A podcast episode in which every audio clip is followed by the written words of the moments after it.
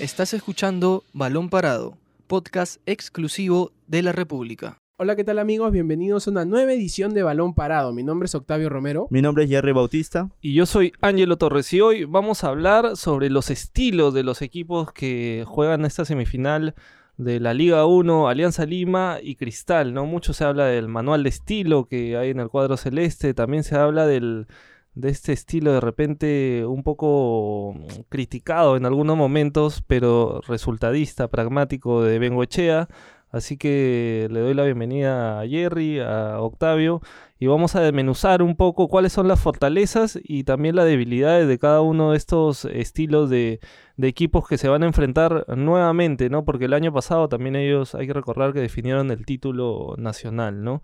Así que, ¿qué tal chicos? ¿Cómo están? ¿Y cómo, cómo podríamos eh, detallar en tres, cuatro palabras de repente los, el estilo de Barreto, por ejemplo? Por ejemplo, eh, ¿qué tal? Buenas tardes también ante todo. Que Barreto se preocupa un poco más por lo que es la posesión del balón, ¿no? Hemos visto que el juego colectivo es uno, uno de los métodos que busca para encontrar el gol. Y en este último tiempo, como Carlos Lobatón, a pesar de su edad, ingresando en el segundo tiempo ha ganado protagonismo, ¿no? Eso nos, nos da cuenta de que le gusta mucho el buen trato de la pelota y que ese es su camino a encontrar los goles y la diferencia frente a los distintos rivales que se le presente.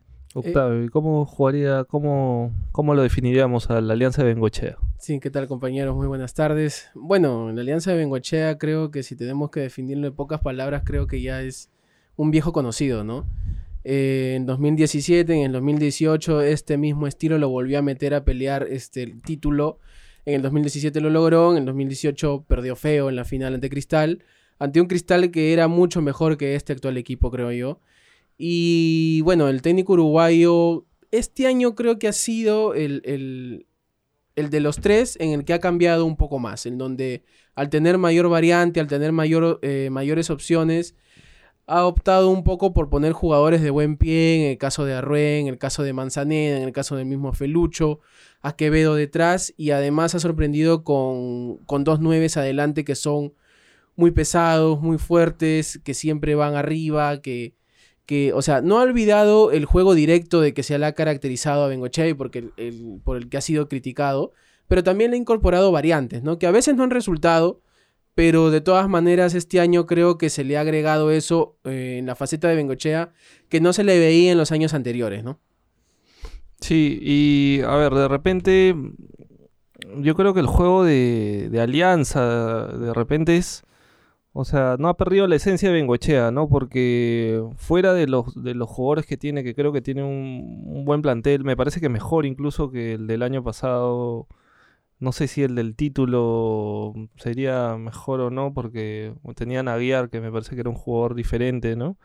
Este, pero, pero fuera de eso, creo que ha sabido Alianza golpear en los momentos precisos, que creo que esa es una de sus principales este, armas o una de sus principales eh, notas altas, ¿no? Cuando algunos creían que no podía ganar, que no llegaba como favorito, como contra este, contra Melgar, ¿no? Que le termina ganando, contra Binacional, que rescata un punto y que pudo ser victoria tranquilamente en, la altura. Eh, tuvo, tuvo ese, ese carácter que se le pide a, a los equipos que, que, tienen que resolver esta clase de partidos, que finalmente ese es un punto fuerte de, de Alianza que a mí me queda la duda si es que lo tiene este cristal, que es una mezcla entre jugadores jóvenes y experimentados, que juega bien, que de repente, a ver, en un torneo de largo aliento como, como este, Cristal termina como el mejor del acumulado, pero no ha ganado ninguno de los dos torneos, no ha ganado ni a la apertura ni a clausura. Entonces, este, yo creo que Cristal también tiene un buen plantel, pero vamos a ver también el factor experiencia podría inclinar un poquito la balanza a favor de Bengochea de repente porque Barreto eh, no ha jugado, no ha disputado todavía esta clase de partidos, ¿no? Y, y ese, esa muñeca de repente puede ser un, un, factor también que determina, no sé ustedes cómo y lo ven. Justo hablabas de la experiencia, también hemos visto algunos partidos de Sporting Cristal en los que pudo haberse metido de frente a, a los primeros lugares del torneo de clausura, pero algunos resultados no se le dieron y más que todo me parece por es no no digamos por los cambios que ha hecho Manuel Barreto, sino porque los jugadores no cuentan con la suficiente experiencia, digamos, para transformar esa superioridad en goles. No, no saben manejar bien los partidos porque, por ejemplo, han estado ganando, se dejan empatar y en la segunda parte, ya por el, momento avasallador eh, en cuanto al fútbol, a la posesión y a los ataques, encuentran el gol de la victoria. Pero, por ejemplo, con Manucci no sucedió eso y terminan perdiendo. Contra San Martín eh, dominaban y les terminan empatando y han sido cinco puntos que prácticamente los hubiera dado el título en el torneo clausura. Y me parece que el plantel que tiene Sporting Cristal en estos momentos eh, podría también ser decisivo en la definición con, con Alianza Lima, que tiene jugadores de, de base experiencia, que han disputado títulos, tiene algunos jugadores que han logrado el campeonato ya eh, en el pasado 2017, que disputaron los playoffs el año pasado, y tiene a Bengochea, ¿no? que es un, es un plus, me parece, y que con Alianza Lima ha encontrado, digamos, su casa, su mejor lugar, donde ha sabido desenvolverse de la mejor manera. Sí, bueno, yo creo que estoy ahí un poquito más de acuerdo con, con Barreto, con el mismo Barreto que ha dicho que los dos equipos llegan este, parejos, ¿no? No es como la final del año pasado que Alianza se termina metiendo por la ventana, ¿no? O sea, con un, medio año regularón, termina ganándole a un Melgar que no supo cuidar un resultado casi, casi en el bolsillo, ¿no? En Alianza, bueno, los arequipeños hasta ahora no entienden cómo Alianza le termina ganando esa, esa, esa definición, ¿no? Y finalmente este, Alianza se termina metiendo en la final. Ahora creo que la cosa está un poco más pareja y apuntando un poco lo de que dijo Jerry lo de Cristal pasa en ese momento en que los tres clubes que venían peleando el clausura no querían ganar, al parecer, no o no querían agarrar la punta de este torneo, ¿no? Alianza igual, al igual que como comentó Jerry, este, estaba igual que Cristal, o sea, perdía puntos que los tenía ya ganados prácticamente. Con Piratas, si bien es cierto, ganó, pero ante un equipo descendido casi lo empata, o sea, terminó ganando 3-2 con un gol eh, sobre el final.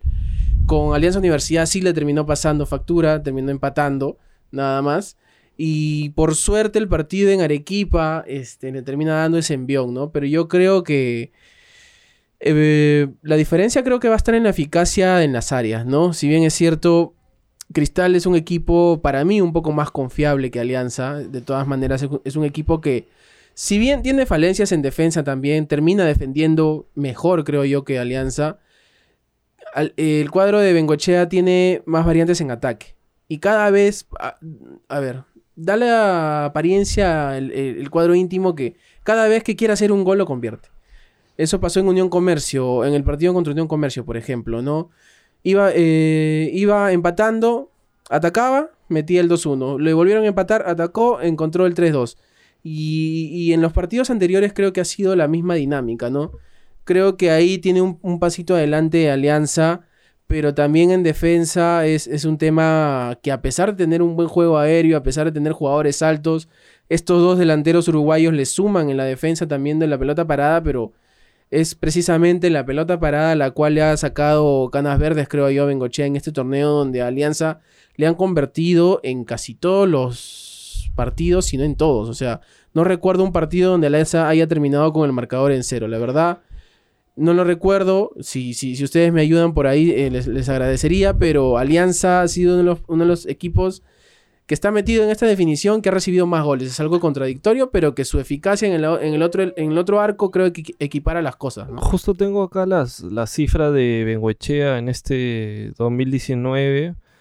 Ha disputado con Alianza 21 partidos, ganó 11, empató 7 y perdió 3. Goles a favor, 37, que es una buena, una buena cifra, pero los goles en contra también son altos, son 28, ¿no? O sea, 28 goles para un equipo que pelea el título y sobre todo, como decía Octavio, ¿no? Contra Unión Comercio, Comercio le empata dos veces, en Matute se dejó empatar en dos últimos partidos, ¿no? Contra Alianza Universidad, y contra Manucci, que se dejan de empatar 2 a 2 y ganando más o menos cómodo, ¿no? Entonces los partidos se definen en las áreas, definitivamente, ¿no? Y Alianza tiene una buena delantera. Yo creo que, que, lo resolvió bien con los fichajes de Balboa y de, y de Federico Rodríguez, que, que, aparte aprovechan el buen momento de Quevedo, la velocidad de Felucho, o sea, tiene un ataque interesante Alianza.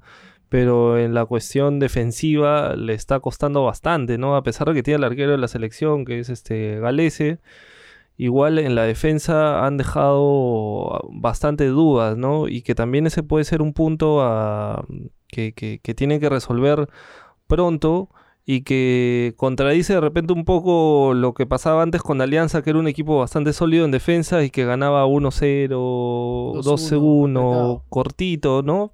Pero que defendía bien. En este caso, Alianza no defiende bien, pues no defiende bien, pero ataca mejor, ¿no? Pero hay que tener también el factor de Butrón en, en, en algunos partidos que fue determinante.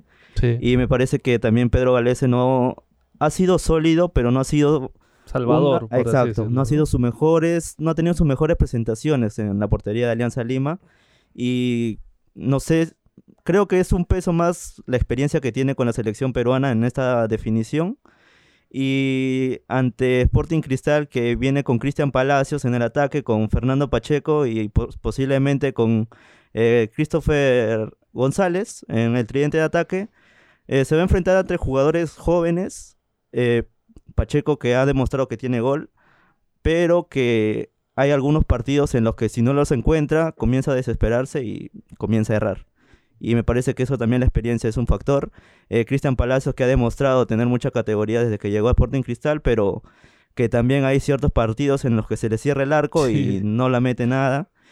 Y justo hablaba Barreto de, de Manuel Herrera, que ya está completamente recuperado, que lo va a incluir en la lista de convocados, pero que todavía están al pendiente de, de ver cuánto tiempo podría jugar. Y escuchaba que podría posiblemente ser un tiempo y tendría que ver también con el factor, el, el estilo de juego que quiera proponer eh, Manuel Barreto, porque hasta ahora ha venido trabajando con, con Palacios como referente de ataque, ¿no? Sería un cambio importante tener a Herrera, que te da otro tipo de juego, que tener a Palacios. Sí, ahora a mí de repente, personalmente, me parece un riesgo Exacto. exponerlo de repente a... Sale de una lesión complicadísima como es una operación de ligamentos y por más que se haya venido preparando físicamente o algo, igual fuera del, fuera del miedo que creo que podría ser hasta lógico para los que han sufrido alguna lesión fuerte de, de regresar a jugar, está el tema también de ritmo futbolístico, ¿no? Porque es un jugador, a ver, ha sido el goleador el año pasado, 40 goles metió, pero pero igual se va a sentir todo el tiempo que ha estado fuera de las canchas, ¿no? Es un jugador que ha sido La determinante, la continuidad, pero hay que ver si es que Barreto se anima finalmente. Yo creo que, que lo va a mandar algunos minutos, pero no creo que arranque, ¿no? Yo creo que ante la necesidad de cómo se encuentra el partido, el resultado, podría mandarlo. Digamos, eh, Sporting Cristal está perdiendo en ese partido de ida ante- en Matute y encuentra, encuentra en el partido que hay espacios, hay opciones de generar peligro y me parece que podría ser una opción de, de meter a Emanuel Herrera y sabemos de su eficacia, ¿no? Quién sabe que podría volver por la puerta grande. Además hay que tener en cuenta, este, compañeros, que este, en, esta, en esta definición hay diferencia de goles, ¿no? O sea, hay diferencia de goles simple. O sea, no va a valer el gol de visita en caso de empate, pero si Alianza marca 3 y Cristal 2, pasa Alianza. Sí. Eh, y así, ¿no? En, en todas las combinaciones que y si no, haber. se van a penales. Y si no, claro, si hay empate, por más que hayan ganado, no sé, un poco más, cualquier cosa, este, va a haber empates, ¿no? Yo creo que ahí Herrera podría ser un factor. Además de que Cristal, o sea, fuera de la poca eficacia que ha tenido de cara al arco, ha sido un equipo que ha generado, o sea, Exacto. de que ha generado, ha generado, ha llegado con Cachita, con Ortiz, con, con. González, Tábara, Kevin Sandoval, que se han, que se han acoplado mm, bien y rápido a este equipo celeste, ha generado y justamente ha faltado ese jugador o ese delantero que entre y pueda terminar estas jugadas y, y convertirlas en gol y traducirlas en gol. Y eso es lo que le ha pasado, creo yo, a, a Cristal en este torneo, caso contrario de Alianza, ¿no? Que Alianza generaba todas las que metía, pero cada vez que le atacaban, También terminaba ¿no? cobrando. O sea, ese, ese era el tema, ¿no? Y ahí, por suerte, como dijiste, eh, la directiva supo reemplazar a, a Afonso eh, con Balboa y, y Federico Rodríguez. Y precisamente Balboa vuelve para este partido. Ya cumplió su fecha de suspensión, que la cumplió contra Unión Comercio. Y podría ser de la partida eh, contra, contra Cristal, perdón, el domingo en el estadio de Matute. Además, Hansel Riojas también vuelve de suspensión y podría entrar ahí en el 11, ¿no? Y este Rodrigo Cuba, que también el mismo Bengochea lo mencionó ayer, también ya se recuperó de su lesión, tiene el alta médica y está a disposición de, de Pablo Bengochea. En realidad, todos los jugadores de Alianza Lima están a disposición de Pablo Bengochea, salvo Tomás Costa, que ya tiene una lesión un poco complicada, incluso está con, con una fédula en su pierna y no va a poder ya de ser de, de- de este campeonato Esta temporada, hasta, ¿no? hasta no sé cuándo, ¿no? Este, y es probable que Bengoechea cambie su sistema, ¿no? Para este partido, ¿no? Porque ha estado jugando con un 5-3-2, ¿no? Que se convertía en 3-5-2 cuando atacaban. Y ahora es probable que regrese al 4-4-2 con dos delanteros fijos, ¿no? Y lo sorpresivo es que se mantenga Cluiver Aguilar. Al parecer, eh, Cluiver Aguilar bien, ¿no? no solamente es- este, se metió por... En un inicio, mejor dicho, se metió por la bolsa de minutos para cumplir, pero luego de eso ya lo ha mantenido y, y es verdad, no ha jugado bien, no le ha temblado las piernas. Justamente en partidos calientes, en partidos complicados, eh, ha jugado bien. Y el sacrificado sería, creo yo, uno de los jugadores más regulares a pesar de todas las falencias de Alianza atrás, sería el Che Beltrán, ¿no? O sea, el Che Beltrán contra Unión Comercio creo que jugó muy bien a pesar del gol. Este, y iría en su lugar Hansel Riojas, ¿no? Que vuelve de la suspensión con este, Aldair Salazar y por la izquierda Anthony Rosell, ¿no? Esa sería la defensa, al parecer que cambiaría a Bengoechea, dejaría ya los cinco defensores para hacer una línea de cuatro ya conocida, volver a los cuatro volantes también y los dos delanteros que serían este, Federico Rodríguez y Adrián Balboa, ¿no? Es probable que en la volante se repitan también algunos nombres, ¿no? Como Cachito Ramírez, Aldair Fuentes, este, Kevin Quevedo y Felucho Rodríguez, ¿no? Así que ese más o menos sería el 11 que se está preparando. Hoy día Alianza ha hecho bastante incidencia en la pelota parada en los entrenamientos. Para, porque a ver, todo el mundo sabe que ese es un arma de Bengochea, un arma letal prácticamente, Y ¿no? no Y- solamente como arma, sino, Ángelo, perdóname que te interrumpa, sino que también ha sido la mayor vía en la cual le han convertido en goles, este sí. El gol de Sport Huancayo en, en Matute fue eh, de un cabezazo en el primer palo. O sea, Federico Rodríguez se le escapa la, la marca de. Manuel Corrales y, y a cobrar.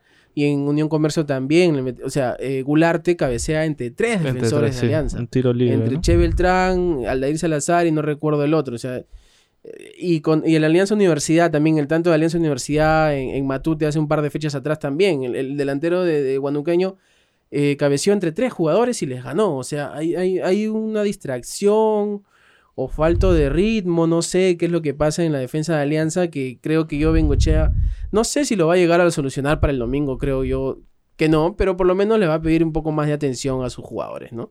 Y en Cristal, Jerry, más o menos cómo estaría preparando ya Barreto el equipo, va a hacer modificaciones o sería más o menos el 11 que ha venido jugando. Eh, me parece que va a ser el 11 con el que ha estado trabajando. Ya no, no creo que intente tomar riesgos. Por ejemplo, cuando salió contra Binacional, salió a buscar el partido y le terminó pasando factura, creo. Y el 11 que estaría en el esquema de 4-3-3 que estaría planificando sería con Patricio Álvarez en la portería, eh, Madrid como lateral, eh, la pareja de centrales Merlo y Gianfranco Chávez, que me parece son los mejores que tiene Sporting Cristal. Eh, Reboredo no ha mostrado su mejor nivel esta temporada.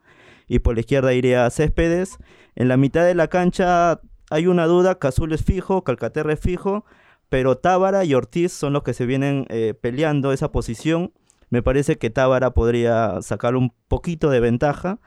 Y en la delantera, como ya lo habíamos mencionado, Canchita González, eh, Fernando Pacheco y Palacios como referente de ataque. Y en la banca esperando Emanuel Herrera, ¿no? Que Exacto. le digan para que para que ingrese, ¿no? Este, acá tengo justo algunos números también de, de Barreto hasta ahora en en Cristal ha tenido 11 partidos, 6 ganados, 3 empates y 2 derrotas, ¿no? Así que y los goles a favor han tenido 18 y subió ahora último que le metieron 4, ¿no? Porque tenía 7, ahora tiene 11, ¿no? Tiene 11 goles. Pero me parece que sí, que, que Cristal... Incluso, a ver, a mí la verdad personalmente me gustan los equipos que, que apuestan por sus jugadores jóvenes, por sus canteras, y en Cristal se ve que hay un proyecto que ya está aceptado y, em- y desarrollado a que los jugadores menores tengan cada vez más minutos, ¿no? Que la base sean este tipo de jugadores y les está yendo bien, ¿no? Porque está Tábara, está Sandoval, eh, Pacheco, tiene- que ya se ha afianzado de titular, ¿no? Chávez. Gianfranco Chávez, que también hay varios que están seleccionados para la sub este, 23. 23. Entonces es un plantel interesante que, que a, a veces no le acompañan los resultados, como en el caso de la San Martín. ¿no? San Martín me parece también un proyecto interesante, apuesta por jóvenes, pero estuvo complicado con el descenso hasta las últimas fechas. Pero, pero en Cristal ha sabido balancear con el tema de la experiencia, ¿no? Con jugadores claves, vitales para, para que le vaya, para que le vaya bien. Y Binacional sigue esperando. Binacional, yo no sé al final si le va a convenir esperar tanto tiempo, ¿no? Porque se va a pasar casi dos semanas sin jugar un partido. No sé cómo lo, cómo van a equilibrar eso. El ritmo, ¿no? El ritmo creo que podría ser un impo- importante factor, pero Mosquera es un es un sabero todo, digámoslo así, que no creo que descuide en alguno de esos aspectos y va a estar entrenando para llegar en óptimas condiciones a esta final. Es relativo además porque lo mismo se conversaba el año pasado de Sporting Cristal, ¿no? O sea, Cristal igualito esperó en balcón la definición entre Alianza y Melgar y, y se hablaba, no, no, que Cristal va a venir un poco parsimonioso, va a perder la distancia, va a perder ritmo no sé qué, y al final le terminó ganando en un global de 7 a 7 a 1 1. Alianza. Y en el, en el primer partido, en, un, en media hora definió el encuentro, o sea, fue un cristal avasallador que es muy distinto al cristal de ahora, como dijiste, Angelo, este ha habido muchos cambios en ese primer equipo, ¿no? Y justamente creo yo, eh, eso que tú resaltas, creo que al final es lo que termina costándole factura a Cristal, ¿no? Por ejemplo, Jerry comentó hace un momento de que si Cristal de repente hubiera ganado estos puntos que tontamente se le fueron, ya estuviera de repente siendo campeón y preparando el partido combinacional nada más, porque al ser mejor del acumulado Claro. ya no disputaba final. Este es la inexperiencia de estos jugadores que a pesar de ser buenos, que, que a pesar de que han demostrado un buen rendimiento, no tienen todavía ese, esa experiencia, para repetir esta palabra, de matar en los momentos precisos, ¿no? Yo creo que el, el cristal del año pasado solamente tenía, creo, a Marcos López y Madrid en, en- en el 11 titular que eran jóvenes. Después estaba Calcaterra, Cazulo, Costa, Herrera, Merlo, eh, Reboredo, Sí, un poco Céspedes, incluso eh, Reboredo, que hoy es suplente, hace uno de los goles en Matute. Y, el, y, y lo mismo el, el Alianza del 2017, o sea, Cruzado, Cachito eran titulares, Aguiar, Hover, Pajoy. eh, en Alianza sí creo que no había ni siquiera un juvenil. Garro era el único, tal vez, que alternaba ahí con Pablo de la Asa y Cosío, que bueno, ya dejó de ser joven. Pero después creo que los últimos campeones finalmente terminan teniendo gente de mayor experiencia que juventud, ¿no? Porque al final creo que eso es lo que marca la diferencia y estos jugadores saben jugar este tipo de partidos, creo yo.